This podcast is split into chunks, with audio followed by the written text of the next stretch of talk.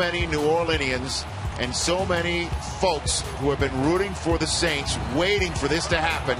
Drew Brees with a 32 for 39. Bueno, mi gente, eh, bienvenidos a otro episodio de La Sociedad Habla. Eh, aquí su anfitriona Daniela Colón y me acompaña mi primo David Colón. y mi hermano. Leinas Colón.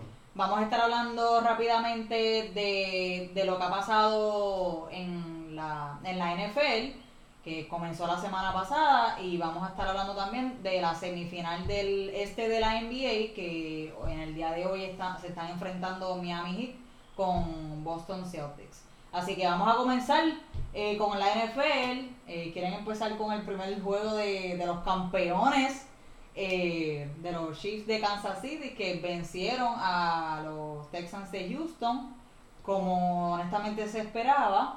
Entiendo que Y bien, bien cómodo. Una excelente demostración ofensiva de Kansas City, 34 a 20. Mira para allá.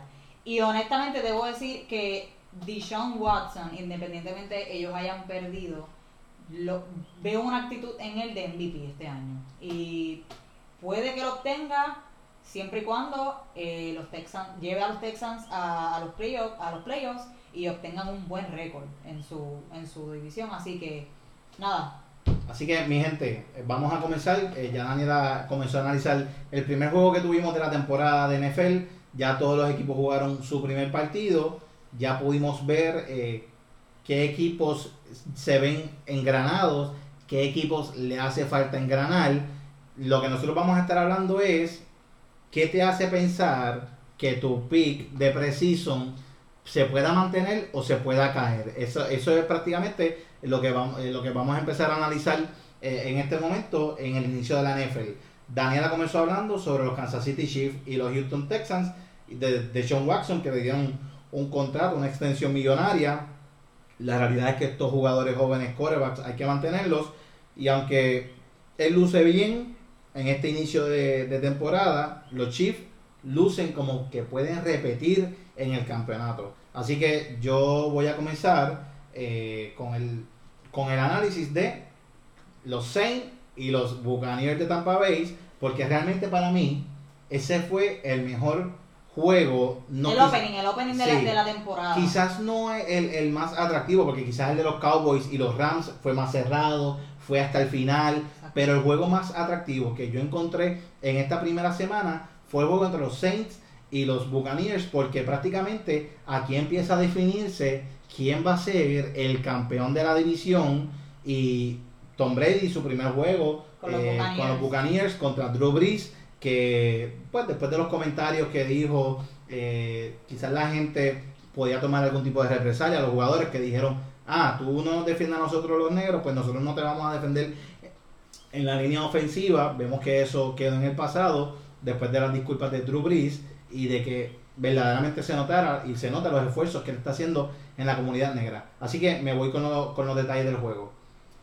To- Tom Brady lució espectacular comenzando el partido, pero al, al, al momento que seguía jugándose, los Saints, que ya que firmaron a Malcolm, Jen- a Malcolm Jenkins, que él jugó con ellos en, en su primera temporada como novato, en donde ganaron el campeonato, la realidad es que se vieron como una defensa dominante y acostumbradamente con la ofensiva que siempre domina. Eh, la realidad es que vimos a un Drew Brees eh, que realmente hizo el trabajo, vimos a un Tyson Hill que estamos viendo porque le están pagando sobre 15 millones de dólares porque hace el trabajo como tight end, como wide receiver, como quarterback, como todo. a- a- lo hace todo en este equipo de los Saints y le dieron una extensión a Alvin Kamara, fue el mejor jugador que vimos este fin de semana para los Saints.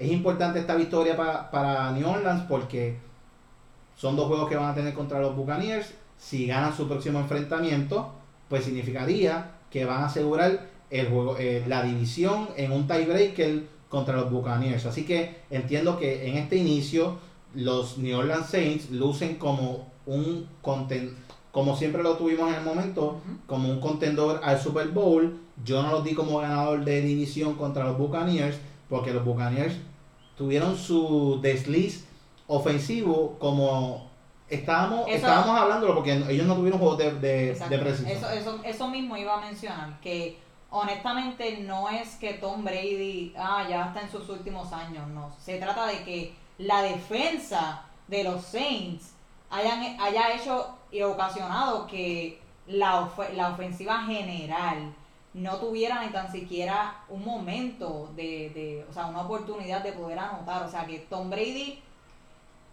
para mí, no es que lució mal, es que la defensa de los Saints fue totalmente clave para ellos obtener eh, esa, esa primera victoria. Y esto es algo, de, es algo de química también.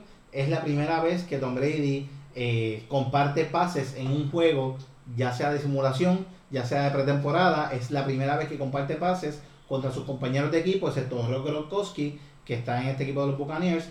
Que no lo, de hecho, no, para mí no lució nada. No, es que yo, yo, yo entendía, como yo habíamos comentado, Gronkowski antes de que se retirara, ese último año con los Patriots no lució bien, y yo entiendo que esta firma eh, sí es buena porque le da más profundidad ofensiva y a este confianza en el mismo Tom Brady que tenga una cara conocida. Exacto. Pero para cuestión de, de más de tener una amenaza ofensiva yo creo que eso no es la productividad definitivamente no no, no, va, no va a ser mucha. Espero eh, espero eh, equivocarme porque a mí él como jugador sí en lo personal me gusta y, y entiendo que esta oportunidad de estar con este nuevo equipo puede, eh, ¿verdad? Independientemente ese último año con los Patriots no, no, lució, no lució como se esperaba, el estar en, en, en, ser, ¿verdad? ser una nueva cara, en que los mismos jugadores confíen en, él, así que entiendo que debería de, de, subir su, su productividad. Lenay, ¿y qué entiendes tú que fue lo más atractivo, qué fue lo más que te impresionó? No sé si quieres comentar algo de los Saints, eh, ¿qué fue lo más que te gustó de este inicio de temporada? Vamos al próximo tema. Este juego de los Buccaneers y los Saints, eh, como saben, eh, lo está esperando con mucha ansia porque es un enfrentamiento de los posibles dos mejores quarterbacks en la historia, en Tom Brady y Brees. Cuando tú ves los números eh, ofensivos para un quarterback, estos están unidos respectivamente. Así que es un juego que no solamente tenía muchas ansias de ver por eso, sino porque, como mencionó David, es la primera vez que Tom Brady milita con un equipo fuera de los Patriotas de, Nueva, Inglaterra, que by the way lucieron muy bien con Cam Newton. como lo había mencionado. Exacto. Así que, pero sí, lo que pude sacar de este partido es que a Tampa Bay todavía le, le falta eh, bastante por, por ganar con, con Tom Brady. Así que sí tengo fe en que van a, a lograrlo antes de que finalice la, temporada y van a avanzar el, el pase a los playoffs. No como líderes de división porque como saben, yo tenía los, tengo a los Saints, ganando esa división una vez eh, culmina la temporada. Pero sí, eh, la defensa de los Saints, wow, o sea, espectacular. Eh, dos intercepciones a, Tom Brady. que para mí eso es normal en él. Uno, de ellos, los fumbles y, y, los interceptions en Tom Brady para mí es algo usual, por lo menos estos últimos años. Tom Brady de las personas, de los corebacks más inteligentes en cuestión de, de cuán... Eh, los Exacto, de cuán eh, eficaz son con, con, con, sus pases. Pero sí, no, no fue su mejor noche. Eh, también causaron dos fumbles, si no me equivoco, eh, incluyendo ese punt return que se supone que lo... El special team recuperó un, un, punt. Así que nada, este juego eh, culminó por 11 puntos. Pero y seleccionó Michael Thomas también para los Saints, que eso va a ser ahora algo significativo. Sí, que no es, se sabe es, es el mejor wide receiver de la liga. Y... Eh, yo, espero, yo, espero, entonces que ahora, eh, en esta semana, se pueda lograr un cambio de Odell Beckham eh, a los Saints. Así que esta es la perfecta oportunidad para él salir de los Browns. Bueno, eh, eh, también adicional a los... O sea, claramente esto fue la, la, la noticia para nosotros principal de la primera semana de NFL. Algo que algo más que queda. Sí, yo quiero agregar. Este es el primer juego, no se les olvide, es el primer juego. No podemos quitarle crédito a Tom Brady y al equipo de los Buccaneers porque ellos siguen siendo una amenaza. Sí, porque es un equipo nuevo y eso. yo quiero yo quiero agregar, eh, disculpa Marina, yo quiero agregar, es que voy a cambiar el tema, pero no sé si escuchan las expresiones de Skip Bayless, en donde Dark Prescott comentó que estuvo en una depresión y tuvo pensamientos suicidas luego de estar pasando a través de esta pandemia que yo entiendo que todos nos hemos visto afectados emocionalmente De alguna de manera. u otra. Pero a él también se le suicida su hermano, por lo que esos pensamientos pueden ser más severos que otros.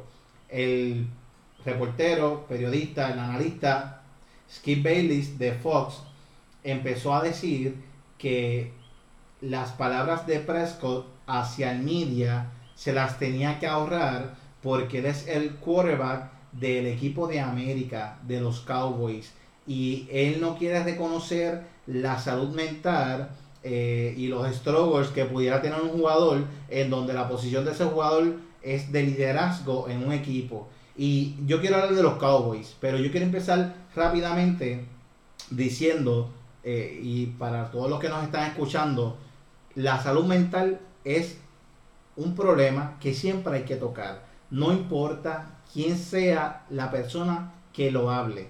Puede ser un gobernador, puede ser un LeBron James, un, un jugador, puede ser cualquier persona. Lo importante es que lo hable. Que de- Si no lo habla, si no lo habla, la, la vida de esa persona está en riesgo, está en peligro. Así que no podemos ignorar que Dark Prescott haya dicho que pasó por una depresión y tuvo pensamientos suicidas por el mero hecho de que él sea el coreback del equipo de América y que esa posición de liderazgo tiene que él- él tiene que reservarse los comentarios en media que si lo quiere hablar en su privacidad con el dirigente que lo hable pero que no lo haga público. Eso está totalmente errado y equivocado. Hay que hablarlo. Hay que comentarlo porque cuando tú hablas de tus sentimientos y de alguna al- al- algún sentimiento suicida que tú pudieras tener eso pudiera salvar Oye, tu esto vida. abre puertas también porque, como tú bien mencionaste, sabrá Dios todos los jugadores que exacto. están que piensan, eh, o sea, en la actualidad, que a lo mejor todavía están pensando en, eh, en lo mismo que está pasando eh, Dak- eh, Dak Pre- eh, Prescott. Y así va a haber una ayuda directa hacia estos, hacia estos jugadores y exacto prevenir, prevenir un suicidio que de, que de eso se trata. De hecho, estamos en el mes de, sí la prevención del suicidio sí, de- del- del de la prevención del suicidio. y, y más él, como, como él- si él quiere, si, si él quiere dar ese planteamiento de que ese es el equipo de, de, América, América. con más razón tiene que hablar. Esas son situaciones que le pasa a todo el mundo. Y mi gente, con lo que voy a terminar con el tema, no sé si Leina y Daniela quieran eh, eh, aprovechar y decir algo. Paul George se expresó y se han expresado muchísimas personas en diferentes ambientes. Residente René Pérez hizo una, una canción en donde hablaba de su deseo también de suicidarse o de no vivir más. Porque puede ser o quitarse la vida o, o, o, o Buscar- bu- o, buscar- o- o simplemente no tener deseo de vivir, no es que te vayas a suicidar, pero como que se te quitó el deseo de vivir. Que te buscar gustaría, escape en otra cosa. mi no. gente, son muchos, muchas personas que pudieran pasar por una problemática como esta, como lo expresó Dark Prescott, como lo expresó Residente y como lo dijo Bad Bunny cuando Residente tiró la canción. A veces piensan que como somos artistas, no sentimos ni padecemos por situaciones que pudiera pasar cualquier otro ser humano. Criticamos a un Almighty porque pudiera tener unos problemas mentales, pero un ser humano que no tiene quizás unos problemas mentales evidentes como los pudiera tener un Almighty, que claramente se ha expresado que sí tiene eh, sus situaciones, eh, la realidad es que hay personas que quizás no tienen esas situaciones mentales tan profundas, pero, pero pueden tener estos pensamientos. Hay que trabajarse, mi gente. Cualquier persona puede pasar por esto, hasta el presidente de Estados Unidos, hasta el presidente de cualquier nación, y la mejor manera de detenerlo es hablarlo. Nadie, nadie, honestamente, nadie está exento de, de pasar o tan siquiera pensar en, en, en el suicidio, porque aunque nosotros podemos decir que nos, nos, nos conocemos bien, no, es- no es la realidad. Eh, no es la realidad, nosotros todos los días eh, nos enfrentamos con una batalla y conocemos eh, algo nuevo de, de nuestro de nosotros mismos. Y pasar por, por esta situación a veces uno, o sea, es importante hablarlo porque uno se, al, al uno cohibirse de, pens- de pensar que el, el poder simplemente decirlo, no es tan solo de que, de que una persona te aconseje, es tu poder sacarlo. Ya eso es una carga que, una carga que tú te quitas. Exacto. O- Y, y honestamente, sí, es, es, es lo mejor, es lo mejor que, que, que un jugador o cualquier persona puede hacer porque de eso se trata, gente, de hablar. Nosotros Exacto. somos humanos, necesitamos, necesitamos el contacto y, y, y socializar, ne- necesitamos poder sacar todo lo que nos pasa por la mente. Y, y qué mejor manera, aparte de él decirlo, que por lo menos él en específico, Prescott, en el juego, también lo pueda liberar, no es tan solo Exacto. hablarlo, es que él sienta que, que ese sea su momento perfecto para, para él, pa- para él Sí. sacarse todos esos problemas. Él libera su espíritu y prácticamente le abre puertas a comenzar una temporada eh, nueva con retos que quizás lo que no quizás que lo van a impulsar a, bu- a buscar más en esta vida. No sé si quieras comentar algo para comenzar rapidito a hablar con lo de los Cowboys. No, sí, me, me hago eco de las palabras de ambos. Eh, cuando tienes un problema así en la vida, especialmente en- cuando son pensamientos así que solamente los conoces tú, busca ayuda o desahógate con, con quien tú entiendas que tienes la, la confianza que te pueda aconsejar lo, lo más eh, posible. En cuanto a Dak Prescott y este equipo de los Cowboys, no empezaron con el pie derecho, y ya ¿verdad? cambié un poco el tema, no empezaron con el pie derecho, perdieron por tres puntos ante los eh, Rams. Pero aún así Prescott, si estaba preocupado por cómo iba a lucir su juego, lució eh, bastante bien, solamente pasó para 266 yardas, su porcentaje de, encon- en porcentaje de pases fue muy bueno, por encima de, de- del promedio, por así decirlo, y eh, pasó para un touchdown. Así que, Daniela, tuviste este juego de los Cowboys, eh, entrenaron con, con un nuevo dirigente, ¿qué nos puedes decirle de este Pues mira, partido? yo lo, eh, la realidad es que ellos lucieron, lu- ellos lucieron muy bien. Lo que pasa es que la defensa de los Rams y específica- específicamente Ramsey. Wow. Sí, Ramsey, que viene de los de, de- el, el equipo de de los Carol, de los Carol, no, los no, él estuvo el año pasado ya en los Rams. Sí, él estaba en los Rams, pero eh, cuando llegaron, eran una amenaza para los Patriots, los Jaguars, los Jacksonville Jaguars, que Ramsey estaba ahí hace prácticamente eh, dos años, eh, él jugó muy bien y fue uno de los mejores defensivos y ahora en los Rams es lo que estamos viendo. Eh, honestamente, la defensa de, como, como bien mencioné, la defensa de los Rams hizo, evitó que los Cowboys se llevaran esta primera victoria. Debo decir que el novato también, CD Lamb, aunque no, ¿verdad? no es que, es que la- aquí la clave está en la defensa, porque Sí, pues solamente le permitieron tres puntos a los Cowboys en la segunda mitad. mira para allá, o sea, Eso es lo que quería hablar. este novato que de es, campo. es el que se espera que sea uno de los, de los mejores wide receivers de la liga.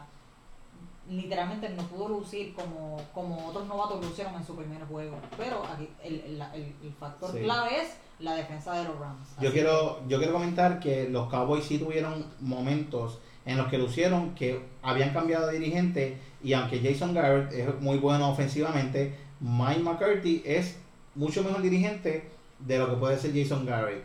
Y los Cowboys solamente lograron tres puntos en esta segunda mitad. Eh, hubo una jugada en la que Gallow eh, le hizo un offensive interference y prácticamente le quitaron 47 yardas, que eso pudo haber eh, hasta no asegurado un empate. Pero la realidad es que los Cowboys eh, mostraron un progreso en la primera mitad en su, en su ofensiva, pero la realidad es que enfrentaron un, un partido difícil. Yo entiendo que los Cowboys son favoritos para ganar su división a pesar de ver derrota y que Dark Prescott, como lo estaba diciendo Leinat, lució excelente. Que si, ah, tú no puedes expresar que tienes pensamientos suicidia, suicidas porque eh, esta liga es una liga en donde te comen como, o te corren como perros y cualquier desliz que tú tengas eh, te puede afectar. No, no le afecta para nada a Dark Prescott, que fue mi candidato a MVP, que lo voy a mantener y ahora más que nunca me voy a sostener en que Dark Prescott va a guiar a este equipo con su fortaleza mental, porque eso no lo, lo que dijo no lo hizo débil, su fortaleza mental es lo que lo tiene ahí y lo que va a provocar que este equipo pase para los... Pero los ese, ese flag yo no, yo no, para mí fue erróneo, eh, porque honestamente sí fue un, eh, eh, ¿cómo te digo? Un, com- un complete pass. Debió ser un first down, una... Sí, pero fue, fue offensive, offensive interfer- interference porque no, Gallow es que se si tú, ves quitó bien, si, tú ves, cornerback. si tú ves bien la jugada, Ramsey mismo, el flopió. Yo vi, yo, yo vi contacto. Yo vi Si él hizo así, pero literalmente, es lo que te estoy diciendo, Ramsey Lo, lo vendió, lo, lo- vendió. ve- literalmente exacto lo utilizó a su, eh, a su a su favor porque en, en efecto no no no fue no fue Pero es lo mismo que nosotros vemos de los wide receivers cuando los cornerbacks también le hacen así para que los wide receivers no puedan y entonces es un defensive interference. Yo entiendo que, que los árbitros no se equivocaron, es, es debatible la jugada. entonces eh, es, al- Pero- es, a, es a- es a tu a tu percepción entonces como Sí. tú quieras ver la jugada Yo sí, pe- pero fue, di- fue un defensive interference y sí hubo una mano extendida en la que hubo separación entre el defensa y el ofens y el, el jugador defensa y el ofensiva más allá de, de- de tu separación corriendo, si no hubo este contacto de separación, eso es lo que provoca el defensive interference, para mí la jugada correcta. Bueno, nos vamos con NBA. Vamos con la NBA. Vamos con la NBA, mi gente. tenemos el resultado del primer partido. Hoy empezó el. Como ¿Quién mencionó, ganó? ¿Quién ganó? como mencionó Heat. como mencionó Daniela al principio de- del programa, tenemos la primera semifinal que son los Hits y los Celtics. Este juego, o sea, aún no lo hemos analizado, pero vamos a estar los tres de acuerdo en que va a ser una serie bien cerrada. A siete juegos. Y más cerrada duda. que este primer juego, imposible, se fue a tiempo extra, donde los Heat de Miami prevalecieron por apenas 3 puntos. Yo quiero adelantar que mi análisis no es a base de ver lo, lo que sucedió en este primer juego, en la primera mitad, que lo pudimos ver antes de comenzar el programa. La segunda mitad no la pudimos ver eh, completa por, por estar haciendo eh, el programa para ustedes, pero el pronóstico que voy a estar realizando va a ser a base de los hechos que tenía antes de comenzar este a- antes de comenzar a ver este juego y lo que encontré en este juego fue prácticamente lo fue lo que prácticamente ya había analizado. Ya, ya quiero escuchar qué vas a decir, pero yo sí, eh, yo sí me iba a dejar llevar por lo que iba a ver en este primer juego. Y eh, nuevamente los Hits ganan un primer partido, aún no, no se han visto eh, atrás en una serie. Los Celtics sí se están viendo ahora por primera vez eh, perdiendo una serie, porque no lo hicieron contra los... eh, los Bucks de. No, los No. Raptors de Los- Toronto. los Raptors ni contra los. los- eh, ¿quién fue quien fue? Con Filadelfia.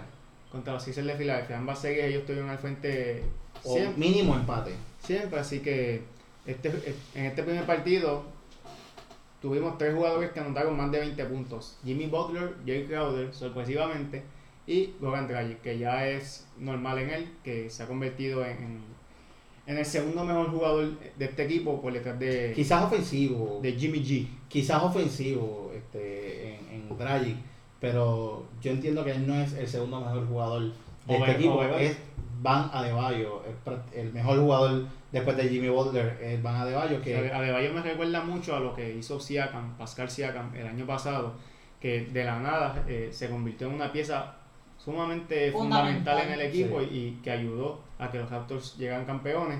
Veo en eso en, en Adebayo, en que va a hacer lo necesario para llevar este equipo de los Heat de Miami a la final en siete juegos.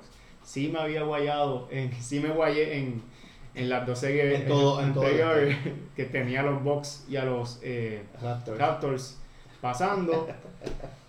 todo el este, Lina, todo el este. Así es la vida. Pero no podemos ser perfectos, Lina se fue de 8-8 en la primera ronda y lamentablemente ya está. Bueno, pero eh, me, eh, Daniela, ¿quieres? Daniela, ¿O tú- ¿Te dejamos para el final o Tu ahora? de Dale esta. tú, dale tú, dale. Voy yo. Bueno, los números del juego, ya mismo. Lo que Sí, que son irrelevantes. Quiero saber Sí. tu pronóstico. así. Lo, lo que yo lo que yo pronostiqué para esta serie antes de, de que sucediera este primer juego es que Miami Heat iba a dominar en siete juegos a este equipo de los Celtics. La realidad es que el tener a Jael Crowder, tener a Andre Iguodala y a Jimmy Butler como defensive stoppers es un lujo en un equipo con tanto tirador excelente que tiene el equipo de Miami. Goran Dragic, Kendrick Nunn, Tyler Hero, Duncan. Olinick, Duncan Robinson, son jugadores que, que encestan el triple eh, por encima del 35% todos esos jugadores. Este equipo es uno de los mejores equipos en la línea de tres puntos y cuando tú puedes tener un, jugador- un equipo defensivo coordinado que hacen todas las rotaciones defensivas correctas, que cuando hay un weak side porque hubo un pick and roll, viene la ayuda y entonces hacen la rotación correcta. Eso es lo que tiene Miami. Miami tiene un, un- están con una química perfecta a la hora de defender a todos sus oponentes. Aunque No, yo no Los- fuera de. Es así, de- lo, lo- lo mencioné, Iguadala, Jack Crowder y, y Jimmy. Butler. En- aunque los Celtics son el mejor equipo defensivo en los playoffs en la burbuja y el único equipo que en la temporada regular fueron top 10 en las dos categorías de ofensiva y defensivamente, quedando cuarto en los dos. Y sí, y sí, los números dicen que los Celtics son mejor equipo defensivo que los Miami Heat. Yo entiendo que la profundidad que tiene Miami Heat a la hora de la línea de tres puntos en combinación con la defensa y no puedo dejar fuera porque digo tres defensive stoppers porque me refiero más hablando del perímetro en Jimmy Butler, eh, André Guadala y en. Jair Crowder, pero mi gente, el mejor jugador defensivo con Jimmy Butler es Van Adebayo, que es una figura grande en la pintura y es un playmaker porque el, el hombre es un power forward, un- prácticamente un centro que mueve la bola espectacular. Esa profundidad que ellos tienen y esa versatilidad y esa, y esa pared defensiva que pueden lograr eh, tener, como bien le aplicaron a los Bucks, en donde prácticamente estuvieron a punto de barrerlo, se llevaron a serie en cinco juegos, pero los Bucks fueron el equipo número uno de la NBA en el récord. Y Miami Heat cogió los primeros tres juegos con Giannis saludable y parecía un vacilón lo que había en la cancha.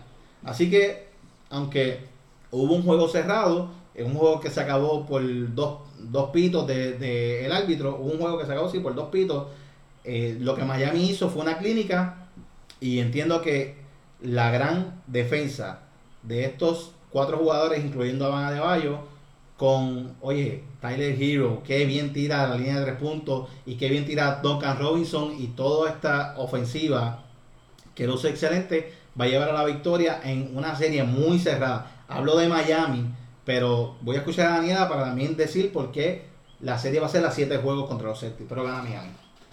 Pues mira, yo pienso que no se va a ir a 7. Se va a ir a 6. ¿Y quién gana? Ganando Miami.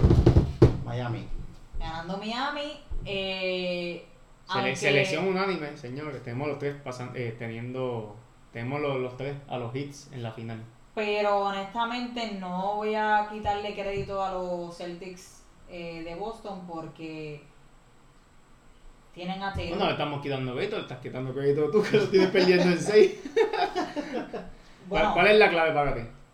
Lo que pasa es que independientemente Boston sea el mejor, a- eh, ahora mismo fue el mejor equipo defensivo En la burbuja. en la, exacto, En los playoffs. en la- en- En los playoffs de la burbuja. en los playoffs, eh, Miami tiene mejor equipo ofensivo. Y Sí, tiene muchísima profundidad. es que yo, es, es que no sé ni cómo, cómo, cómo- lo explico. Jimmy Butler, La realidad es que tienen más armas ofensivas los, los hits de Miami. Por Sí, eso, Quizás ellos por eso tienen, mismo lo dice. La profundidad. ellos tienen, ellos tienen un mejor equipo ofensivo. El porciento de la línea de tres de, de Miami es mucho mejor que, que el de Boston. eh, así que para mí la clave está en, en, en, en su en su en su, Sí, en su producción en su ofensiva. producción ofensiva. Así que Y lo, Eh. y lo demostraron hoy. Tenemos a Tyler Hero que jugó 40 minutos viniendo del banco y se quedó a una asistencia de realizar un triple double. Wow. Así sí, que tuvo eso 12 dice wow, puntos, wow. 11 rebotes y 9 asistencias. O sea, hizo, hizo un doble, Un doble, Double double. Y lo más impresionante que es un novato. Sí. Mira, yo quiero hablar eh, rapidito de Boston, que Boston ya lo tenemos, lo- los tres tenemos perdiendo la serie unánimemente. Late Night Joe en 7 juegos, Daniel los tiene perdiendo en 6. Boston, Pero aún así lo tenemos ganando tres partidos. O sea que va a ser una serie que se van, literal, se van a matar. Y lo que, ¿por qué le di eh, el edge a, a los hits? Porque cuando tú ves la, cuando tú comparas la banca de Miami y Boston, tú Boston te, no si- tú te sientes más seguro con, con, con los jugadores de Miami. la profundidad que tiene Miami. Lo demostró Tyler Hero hoy. Tienen a Andre Iguodala también viniendo del banco. Y Kendrick o sea, Nunn, Kendrick Nunn, que fue candidato finalista para el premio del novato del año también. Olinick, también, que es excelente. Olenek y David Jones Jr., que es un tremendo jugador, apenas jugó 6 minutos, eso dice mucho de, de, la profundidad, de la profundidad de esta banca. La realidad es que Boston Necesitan, Son- necesitan a Hayward. son el mejor, sí, ellos necesitan a, a, a Goran Hayward, ¿Para que se, supon- se suponía que iba a estar regresando para la serie, eh, para hoy, pero eh, es- está cuestionable para regresar en cualquier momento en la serie. Day to day. Necesi- necesitan a Warren Hayward, pero Boston son el mejor equipo defensivo de los playoffs ahora mismo porque Jason Tatum en conjunto con Daniel Tays y Jalen Brown Sí, eh, hacen. realmente hacen una combinación de y detienen a los jugadores defensivos a, los- a la, a la ofensiva en el perímetro eh, y, y cuando llegan a la pintura Tays se está convirtiendo en, en una fuerza o en una fuerza defensiva Oye, y, Mar- y Mar- Boston- y Marcus Smart también, Sí. que, que honestamente yo, yo confiaría en, en que ellos de- dependen mucho de, de Smart para, ya sea para, para una jugada No, y es que tienen que hacerlo porque al no tener a Gordon Hayward, que es el que empezaba por encima de Smart en esta rotación, yo creo que fue lo mejor que les pasó Exacto. Es que, es que lo que pasa es que Mar- pero, lo- Smart tiene... pero la- sí necesitan a, Gol- a, a Hayward sí, porque, Porque necesitan pa- backup. porque entonces cuando vienes a ver los juegos de, del bench, pues ahí entonces eh, los hits tienen un, un leve eh, avance sobre, sobre estos eh, Celtics. Yo quiero yo quiero Si, hablar Esto de- si comparas las rotaciones. Boston tiene mejor equipo, se podría decir. Pero en, en equipo completo, Miami. Mira, eh, Marcus Smart es un jugador que mejoró muchísimo de la línea de tres puntos. En el partido de hoy se fue de 13-6 en la línea de tres puntos, logró 26 puntos y es uno también de los mejores jugadores defensivos de este equipo de O sea, que Boston. tiene de los dos, por eso es que digo que él es la clave, porque Tiene- independientemente Ajá. independientemente regrese Hayward que lo necesitan, yo yo confiaría y, y le doy más el peso a, a, Sm- a Smart que, que, Que me puede hace hacer las dos que lo que cosas, ofensivo y defensivo. Sí, así y, que- y me da risa porque viéndolo los otros días, yo como que, qué inteligente es este, eh, este jugador. Y cuando ves el apellido, Smart, que es inteligente en la inglés. así que- ironía, la ironía. Pero sí, Marcus Smart eh, realmente eh, es la clave, como bien dice Daniela, para este equipo, para que este equipo de Boston pueda llevarse la serie, porque está encestando el triple y está defendiendo mejor que todo el mundo, eh, menos que Jalen Br- que Jason Taylor. Ellos dos son los mejores jugadores defensivos. Ellos sí tienen que contar con un jugador consistente en Tatum en esta serie. Tatum no fue el jugador más consistente contra los Raptors, por eso esa serie se fue a siete partidos. Yo entiendo que los Raptors mostraron deficiencias ofensivas en este equipo de Boston, que ahora Miami va a sostenerse de esas deficiencias y las va a explotar. Por eso es que entiendo que Miami va a ganar, porque un, equipo sumamente inteligente defensivamente y van a explotar esas deficiencias ofensivas que mostraron contra Toronto los Boston Celtics. Así que eh, ellos necesitan que Tatum produzca 30 puntos como lo hizo hoy, noche tras noche. Smart encestó 26 puntos, como mencioné, 13 de 6 de, de 3 puntos. Necesitan que Kemba Walker eleve su, su juego, encestó 19 puntos. Necesitan más puntos de Kemba Walker. Así que si va a bajar la producción de Smart, la de Kemba tiene que subir. Y Jalen Brown, que encestó 17 puntos, tiene que llegar a 20 puntos si Boston quiere tener opción. Y lo más importante de todo esto es que tiene que contar con la pieza de Goran Hayward en adición que pueda aportar algunos 10 puntos para que puedan tratar de llevarse la serie. Pero como mencioné, no va a ser posible. Más de la línea de tres, que Hayward es, eh, su porcentaje en la línea de tres es, es excelente. O sea, Se supone que sea mejor que Smart, pero Smart ha progresado muchísimo. Bueno, mi gente, ahora vamos a estar haciendo la transición a lo que es el clutch. Ya ustedes saben que son cinco minutos del tema que se vaya a estar eh, hablando, así que vamos a comenzar, Lina. Noticias rapidito, hoy se dio anuncia, eh, hoy se anunció que el béisbol de las grandes ligas va a tener una burbuja en lo que va a ser la postemporada. Eh, en resumen, como saben, este, este año clasifican 8 equipos, lo que conlleva que esa primera ronda va a ser al mejor de tres. Y ese eh, equipo que tuvo mejor récord en ese enfrentamiento, o sea, esa serie, el equipo con mejor récord va a ser eh, anfitrión Los de juegos. los tres partidos, de así ser necesario. Ahora viene la diferencia. una vez clasifiquen los cuatro equipos de cada eh, liga, lo que es la, eh, la serie de división, lo que se le conoce como la serie de división, va, se va a jugar en un parque neutral. La Liga Nacional va a jugar en el parque nuevo de los Rangers de Texas y en el de los Astros de Houston, mientras que la Liga Americana va a jugar en el de los Padres de San Diego y en el de los Dodgers de Los Ángeles. Y gracias a Dios por esos jugadores que no, no, no van a abrir el parque al público, porque si no...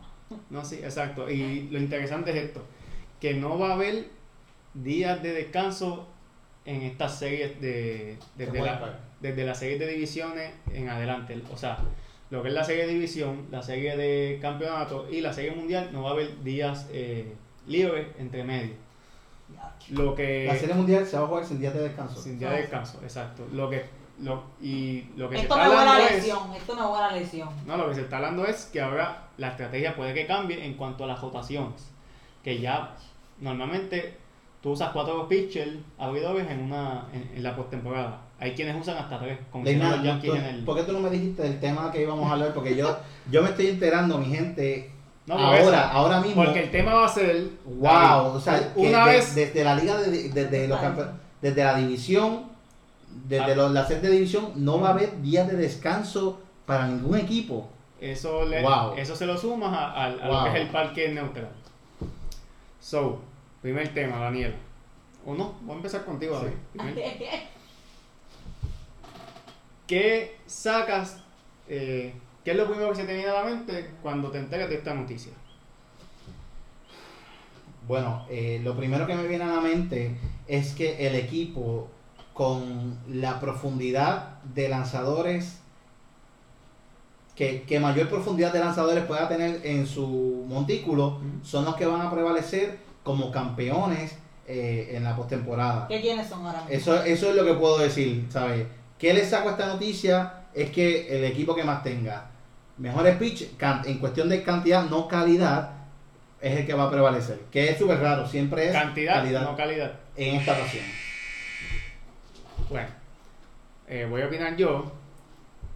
En cuanto a esta noticia, yo le digo, wow, se echaron los equipos como los Dodgers de Los Ángeles, Sí. que se benefician de, de su, de su estadio. De que a pesar de que se va a jugar en el Dodgers Stadium, eh, lo va a hacer la Liga Americana, no la Liga Nacional. Así que Sí, que es al revés. yo desde ahora lo digo, los Reyes de Tampa Bay van para la Serie Mundial gracias a su montículo. Daniela. Wow. Pues mira, ¿sabes qué? Yo me voy a ir ahora mismo con los mismos que están primero. Con los White, eh, Que son Chi- los, los- White Sox de Chicago y los Dodgers de Los Ángeles. A eso tú los tienes en, En la Serie Mundial. Wow. Wow. Me, gustaría, me gustaría agregar, por- CBC. porque ¿qué es lo que le saco a la noticia? Es que la, en cuestión de profundidad, lo que el, el equipo más profundo en el montículo son los que pueden prevalecer. Eh, Leinat, quiero agregar, eh, esto es una noticia totalmente nueva para mí. Los Reds de Cincinnati, Ujú. si clasifican, son una amenaza para el campeonato. Porque los Reds tienen varios pitchers que son excelentes. Trevor Bauer está buscando contrato para el siguiente año y está luciendo como el posible Young de la Liga Nacional. Sonny Gray no ha tenido sus mejores dos juegos últimamente, pero ha sido dominante en toda, en- en- en- desde que llegó a Cincinnati fuera de esos dos juegos. Y Luis Castillo está enderezando por fin. Luis Castillo está enderezando, de Scalafini, y ellos tienen a Miley también, que realmente la cantidad de lanzadores que tienen lo hace eh, un equipo peligroso. Los, los equipos como Chicago White Sox y Padres de San Diego, que yo personalmente tenía como contendores bien peligrosos para llegar a la Serie Mundial, esto, le, esto no les favorece. Porque los White Sox no tienen la mejor, la mejor eh, profundidad en cuestión de picheo. Después de Giolito y Dallas Keuchel, en quién ellos pueden sostener para tratar de llevar una, una serie de siete juegos, que vamos a jugar los siete juegos corridos, y en donde solamente Giolito te puede lanzar el primero y el sexto partido, quizás el quinto, si lo quieres forzar a, tres a, a tres días de descanso. Esto es peligroso para jugadores eh, que tengan algún tipo de lesión. Vamos a ver, vamos a ver una postemporada extraña. Vamos a ver una postemporada No, sí, to- totalmente con jugadores, inusual. con Oye, jugadores pero- que se pueden lesionar. O sea, vemos, vamos a ver una postemporada llena de jugadores descansando, que es increíble. Vamos a ver jugadores descansando en la postemporada para tratar de llevar a su equipo al campeonato. ¿Tú Es, rarísimo. ¿tú sabes qué es que lo más triste, David? Bueno, a ti, a ti te va a gustar esto, pero es que ahora mismo eh, en, la, en la Liga Nacional quien está, quien está octavo son los, los Giants de San Francisco. Sí. Pero lo triste para mí es que New York Mets no tienen ni un minuto de break. Sí, ya, o sea, ya. ya ellos se eliminaron totalmente. Y qué triste. No porque- matemáticamente, pero sí moralmente. po. No, no, no, yo, yo honestamente Sí, yo, yo- no, yo creo yo que- no, yo no los tengo. Yo creo que. Yo no Yo, los tengo yo pasando. vengo con ese análisis en mi video, en mi canal de, de YouTube, Mr. Sport TV. ¿Quiénes van a pasar en la Liga Nacional pronto, mi gente? Vengo por ahí con ese video. Eh, en, la, en la Liga Americana, por lo menos los, los ocho equipos que están ahora mismo están bastante. son- Sí, lo- Entiendo que son los que habíamos dicho. Por lo menos yo había, eh, yo había seleccionado a los angelinos. Sí, a- ambos nos equivocamos en, en un equipo, tú y yo en los Angels y... Yo en los Rangers. En, los, en Texas. Angels y yo con la R, Rangers. Tú pasaste a- tú de- tú Yo pasé a Texas y pasaron. Mi madre. Ya aquí vamos a hacer Vamos, la- seguimos con el clutch. Vamos para la próxima. Vamos a hacer la transición para el próximo tema. Algo también inusual en esta temporada, hemos visto que al no haber ligas menores, en lo que es el béisbol de las grandes ligas, hemos visto como jugadores eh, jóvenes que nunca habían posiblemente visto acción en, en AAA y hasta AA han hecho su debut en, en- en estos equipos de, de grandes ligas. Marlins. Los Marlins son ellos con Sixto Sánchez. Y Ah. Gas Chisholm.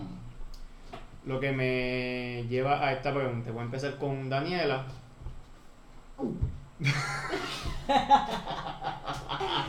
Eso es un chiste tranquilo.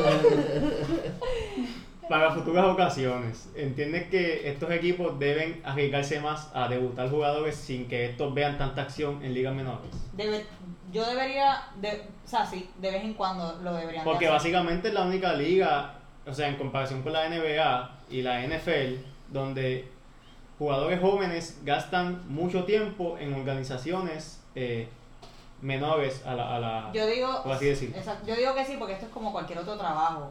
A ti te pueden a ti te pueden dar un adiestramiento, pero tú no vas a tú no tú no vas a saberlo hasta que tú no lo apliques, hasta que tú no estés ahí. Así que yo encuentro que ellos deberían de arriesgarse más para para ellos ver en efecto si estos jugadores eh. Dan, dan como que dice el cátedra o, pueden llegar a ser grandes grandes jugadores, así que sí. David.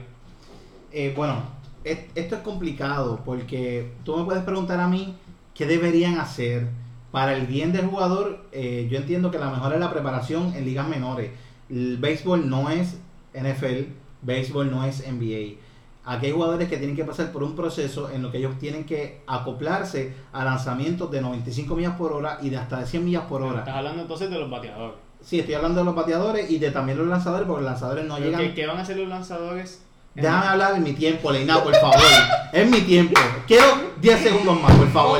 Rápidamente. Yo entiendo que también esto es un análisis que hay que tomar en consideración los contratos que los jugadores van a tener con el club. Porque mientras ellos más tiempo pasen en ligas menores, ellos van a tener más, con- más control de ese contrato de liga menor, de, de su jugador con, en ligas menores. Así que no es conveniente para la franquicia, pero Ya, ya.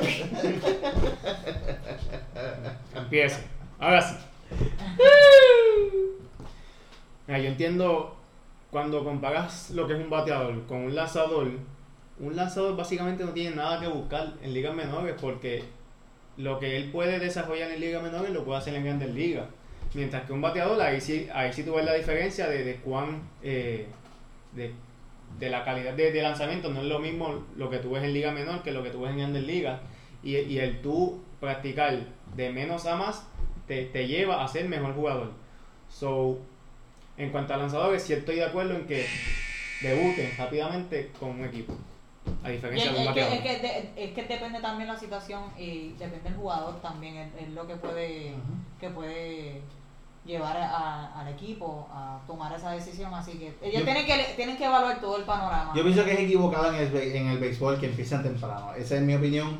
Eh, Pero no es de- temprano, fuera de, de toda habladuría, yo entiendo que la mejor manera de preparar un pelotero para grandes ligas es pasando por unas ligas menores.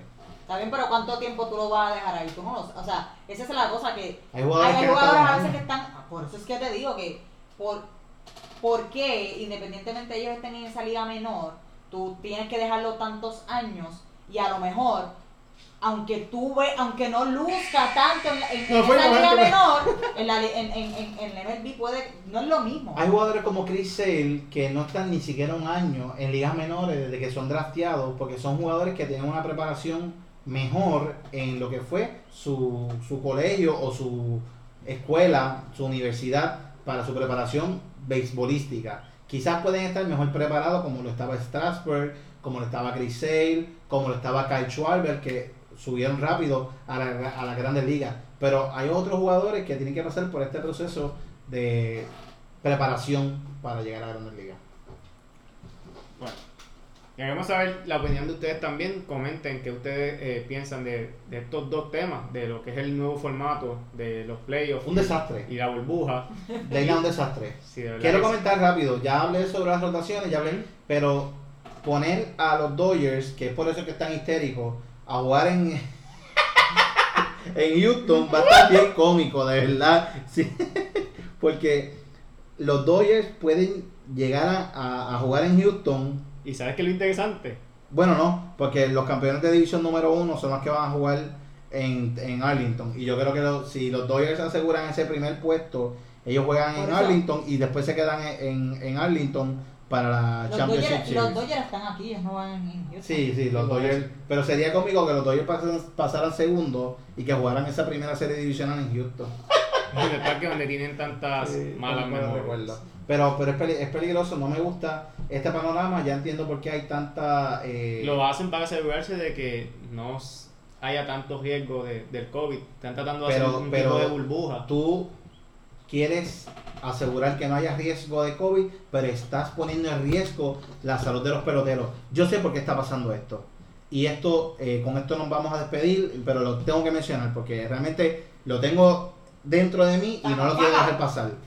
Rob Manfred es el peor comisionado que hay en cualquier deporte. Ya Es- mencionado.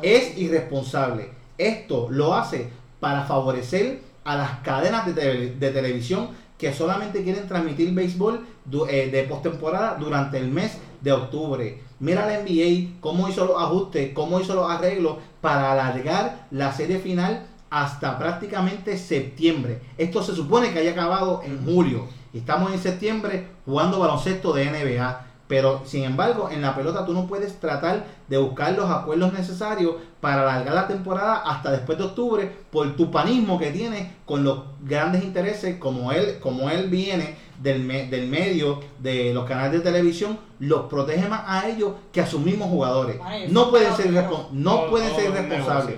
No pueden ser poniendo a, responsables. lesiones diarias y sabes que hasta, hasta los mismos jugadores claves de los equipos y a lo mejor ese mismo equipo que tenía oportunidad se vayan a ajuste porque puede, puede suceder una lesión grave. Así o sea, que- ¿cómo tú no vas a dar descanso a esos jugadores? Finalmente, Ron Manfred, de verdad, piensa si quieres tener una liga mejor, más atractiva para el público. ¡Retírate! pi- no piensa, sirves. piensa más en tus jugadores y no en los grandes intereses de las cadenas de televisión. Estoy molesto, de verdad. Bueno, amigos, eso fue todo eh, en este programa, bien interesante. No nos vamos a callar, nosotros no somos cualquier garata, nosotros vamos a hablar de este programa de deportes responsablemente. ¿Por qué? Porque la sociedad habla.